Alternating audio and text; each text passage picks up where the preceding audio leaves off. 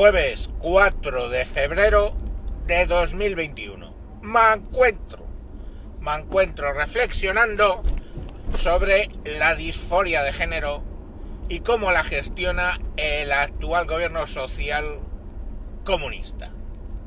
Vamos a ver. ¿Qué es la disforia de género?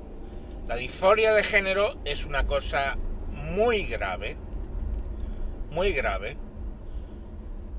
que puede sucederle a un feto mientras está en su evolución. Convertir un embrión en, en un ser humano es una cosa muy compleja. Por eso, hoy por hoy, nos han inventado, eh, como en las películas de ciencia ficción, hacer crecer un embrión extrauterinamente. No conseguimos hacerlo mejor que la naturaleza. Es una combinación de en cada momento tiene que producirse exactamente la duplicación o la, la, generación de un determinado órgano y tiene que haber tal nivel de tal hormona y tal nivel de tal enzima para que ese proceso salga adelante, etcétera, etcétera. Ocasionalmente pasa que eso no ocurre y hay un mogollón de cosas que pueden salir mal. Entre ellas, el tema de la disforia de género, que es que durante la formación en general del cerebro algo sucede por el cual cuando esa persona nace se siente eh, inconforme con el género con el que ha nacido. Su genética le dice que, pongamos por caso, es un niño, pero su cerebro le dice que es una niña. No puedo, o sea, llegar realmente a imaginar la angustia vital que eso debe generar. Y a medida que el niño crece, mayor angustia. Pero lo que todos, absolutamente todos los médicos dicen es que la disforia de género real, en la mayoría de los casos, se manifiesta desde pequeños. Y cuando digo desde pequeños, es que es desde que descubren sus órganos sexuales y que eh, otras personas tienen unos órganos sexuales distintos. Y entiéndanme que eso con dos años o tres años ya lo notan, ya lo ven. Pues porque o ven a la mamá, o ven al papá, y la persona se fija en lo que él lleva. Y el problema es, empieza ahí. Y de hecho, todos los psicólogos dicen que se nota bien pronto ese tema.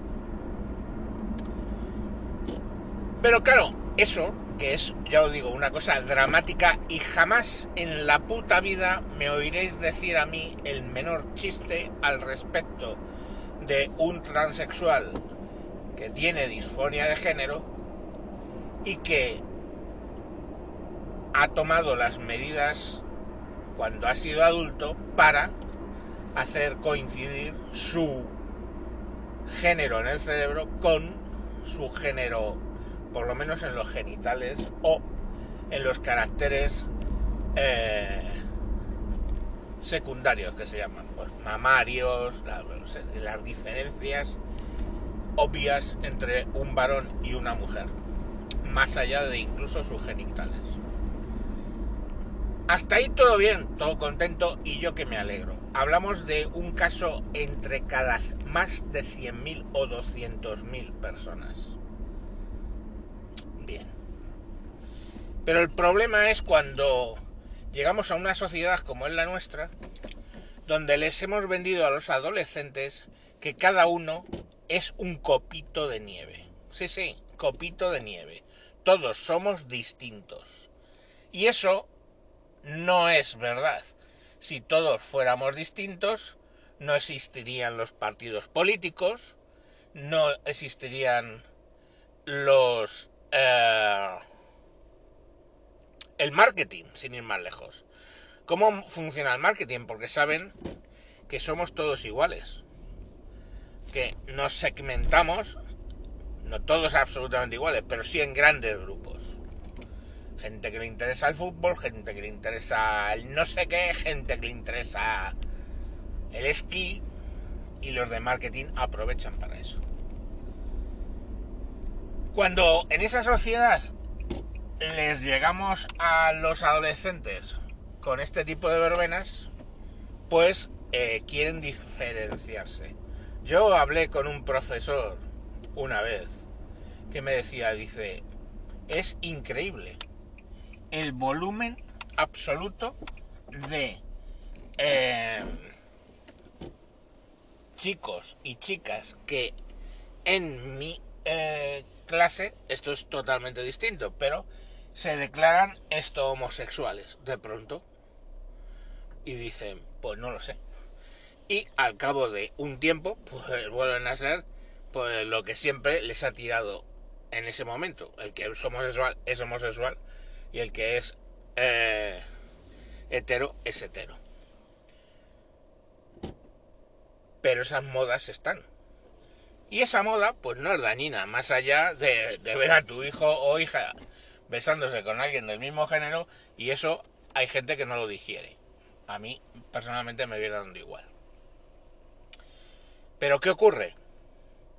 Cuando ahí ya no hablamos de eso, sino hablamos de disforia de género y un chico o una chica de 12 o 13 años decide que en realidad es del otro género y se va a un médico, le convence de eso y le trata sin ningún historial anterior y básicamente le hacen una operación de reasignación de sexo que se llama, que en los chicos es más sencilla que en las chicas, o sea, las chicas que quieren ser chicos o que se ven como chicos, ¿vale? El problema con eso es que eso no tiene mucha solución. Luego, y eh, igual que puedes arrepentirte de haber dicho que eras lesbiana, pongamos por caso, porque en realidad es por esa mierda de diferenciarse que se les ha metido a la cabeza, los copitos de nieve. Pero bueno, luego eh, la que es realmente lesbiana y se habla más o menos de que la homosexualidad tiene un peso entre el 10 y el 15% de la población. Pues... Uh, Bueno, pues ahí los tienen, ¿no? Eso es reversible. Todo lo más es que pensarán, oh Dios mío, una vez me acosté con otra chica, pues tampoco vas a morirte por eso. O me besé, porque muchas veces me besé, me di besitos. Pero claro, si te han cortado los testículos, te han eh, amputado el pene, te han dejado un pequeño trozo para que haga de clítoris y te han empujado todo el pellejo del pene hacia adentro para hacerte con él una vagina, pues digamos que eso es bastante irreparable. Y en estos llegan, en este escenario confuso, llega el gobierno social comunista y ya está preparando una ley para proteger los derechos de los transexuales. Importante es que aquellas personas que tienen disforia de género tengan una protección y habiéndose hecho una reasignación de género, pues o, o, ha mantenido el pene, pero bueno, pues que eh, ha, seguido todo, o, la vagina, y ha seguido todo el proceso genético, o sea, eh, perdón, eh, lo diré, hormonal, para hacerse el cambio, por lo menos de los signos secundarios sexuales, pues las chicas que se convierten en chicos, pues les aparece la barba, les crece la nuez, eh, se les reducen las mamas, eh, en fin, cogen más masa muscular, etcétera, y los chicos pues les crecen eh, los senos, se le amplían las caderas, en fin, lo que es convertirse básicamente en una mujer. Pues que a veces mantienen los órganos sexuales, primero, casi siempre eh, las mujeres que se ven como hombres, eh, hacer un pene es prácticamente imposible, y en el otro sentido hay, hay gente que prefiere mantener el pene simple y llanamente porque no pierde sensaciones, cosa que es muy probable cuando se hace una eh, operación al revés para crear una vagina, etcétera. Bueno, pues estos subnormales sacan una ley donde básicamente es yo que tengo 53 años me voy al registro civil, decido que me llamo Flor de Otoño, ya está, ¿eh? con mi barba y todo y mi calvicie y mis órganos y absolutamente todo velludo como Wilfredo el velludo, llego, le digo al del registro, eh, quiero ser registrado como mujer y me voy a poner de nombre Flor de Otoño. A tomar por culo. Cogen, lo registran, lo ponen y ya está. Y a partir de ahí... ¿A partir de ahí qué? A partir de ahí yo entro en los baños de las mujeres eh, con mi aspecto general, pero tengo mi DNI que pone flor de otoño, sexo femenino. Entro y hago mis pises allí tranquilamente y todo este rollo. O, cometo un delito y me meten en una cárcel de mujeres. O soy un depo o, olvidaros de 50, Flor de Otoño tenga 53 años, a lo mejor tiene 25. Y Flor de Otoño, que tiene su DNI diciendo que es mujer y que se llama Flor de Otoño, decide meterse a velocista y compite contra mujeres. Eh, el tío probablemente no es el mejor velocista entre los hombres, pero una marca razonable entre hombres es plus marca entre mujeres. Con lo cual empieza a grabar, a ganar carreras. Y esto no es una hipótesis, esto está pasando en Estados Unidos en los colleges, en las universidades, constantemente, con cierta... y está invalidando mucho los récords de las mujeres. Ahora vuelvo con las mujeres. Este tema hoy va a ser largo, lo pones a 2x o lo escuchas en dos cachos. Bueno, entonces eh, tenemos el tema ese, que tú vas con tu DNI y eso, eh, ¿qué pasa? Bueno, lógicamente las feministas de verdad amontan cólera. Porque claro, lógicamente ahí entran en conflicto. Si a un tío, como pueda ser yo, van y le registran como mujer, a partir de ahí empiezo a competir con las mujeres en todo tipo de cosas. Para recibir ayudas, para todo. Entonces, ese es el problema. Que esa ley es una puta mierda. Pero fijaros, cuando estaba leyéndolo, digo, fijaros qué efecto secundario más de puta madre, gracias al cielo, que tiene esa ley.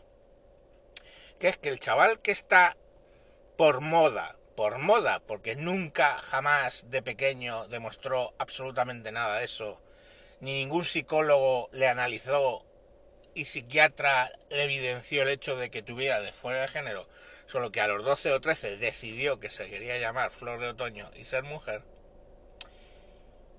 lo bueno de esta ley es que va a llegar con su DNI, le va a comer la cabeza a los padres, va a llegar con su DNI, le van a cambiar de nombre y en principio eso a lo mejor ahí termina todo. Y nos evitaremos las operaciones de reasignación de sexo que luego la persona se arrepiente. Y bueno, pues hasta ahí. Ya sé que es un carajal todo esto, Sé que lo fácil es decir, las niñas tienen pene y las niñas tienen vagina. Cierto, totalmente cierto, en un amplísimo porcentaje de los casos.